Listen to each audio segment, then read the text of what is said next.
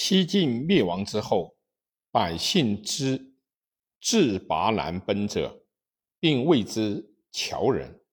另外，其无冠之人不乐州县边户者，谓之流浪人。侨人和流浪人往往多比大姓有一客，这种客又大都由世家大族私自招募，而不在。给客制度数目之类的，东晋南朝政府为了收刮这类不在法定范围之内的客，往往结合土断来进行户口的收减。土断的事以后有专节要谈到，这里只谈减扩户口的雷厉风行情况。东晋的哀帝兴宁二年，也就是公元三六四年。桓温庚戌土断，严令不得藏户。时中使彭城王司马玄以立五户，收复廷尉。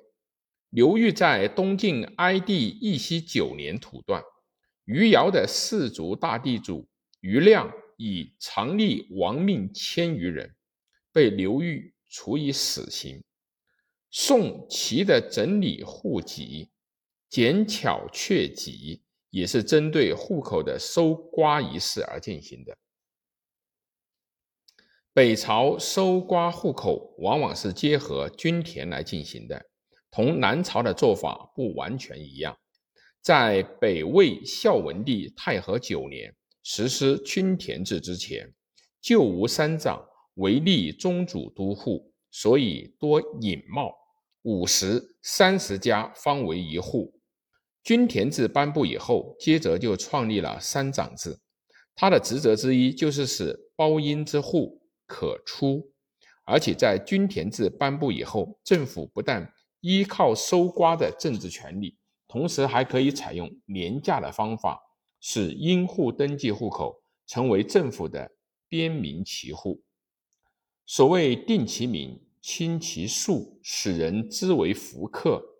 被强加收大半之赋为边莽，奉公上蒙清简之征。东魏曾上乱之后，负重疫情，人不堪命，多依豪富，以致户口失实，却于姚父。武定二年，东魏的丞相高欢命孙腾、高龙之等。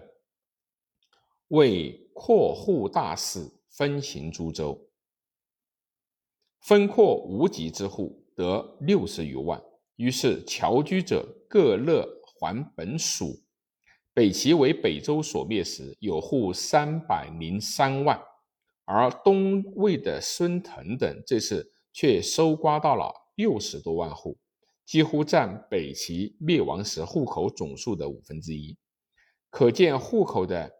因比诈冒的严重程度，北周武帝灭佛教，在北周北齐地区的三百万僧侣皆付军民，还归边户，这是统治阶级内部另一种争夺户口的手段。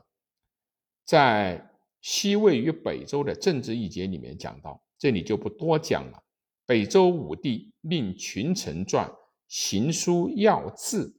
规定，正常营五户及十丁以上，及第三秦以上，皆死。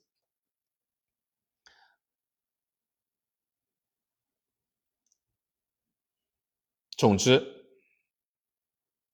政府和地主之间，一个是要阴比户口，一个是要搜刮户口。这就构成了魏晋南北朝时期统治阶级内部矛盾的重要内容。但是在人口分割方面，不管他们之间的矛盾尖锐到如何程度，他们二者都抱着同一目的，即怎样来对付他们依附的农民进行更严厉的剥削。而依附农民则争取要自己支配土地，并反对封建土地所有主。不顾人命程度的剥削，因此那一时期的主要矛盾还是地主阶级和农民阶级的矛盾，包括最高地主皇帝。和治耕小农，屯田上的屯田客佃兵，占田均田上的农民，世家大族和他们有依附关系的部曲、佃客、庶族、寒门地主和他们的佃户，拥耕者、僧侣大地主和僧子户、佛徒户、劳动僧部曲所构成的阶级矛盾。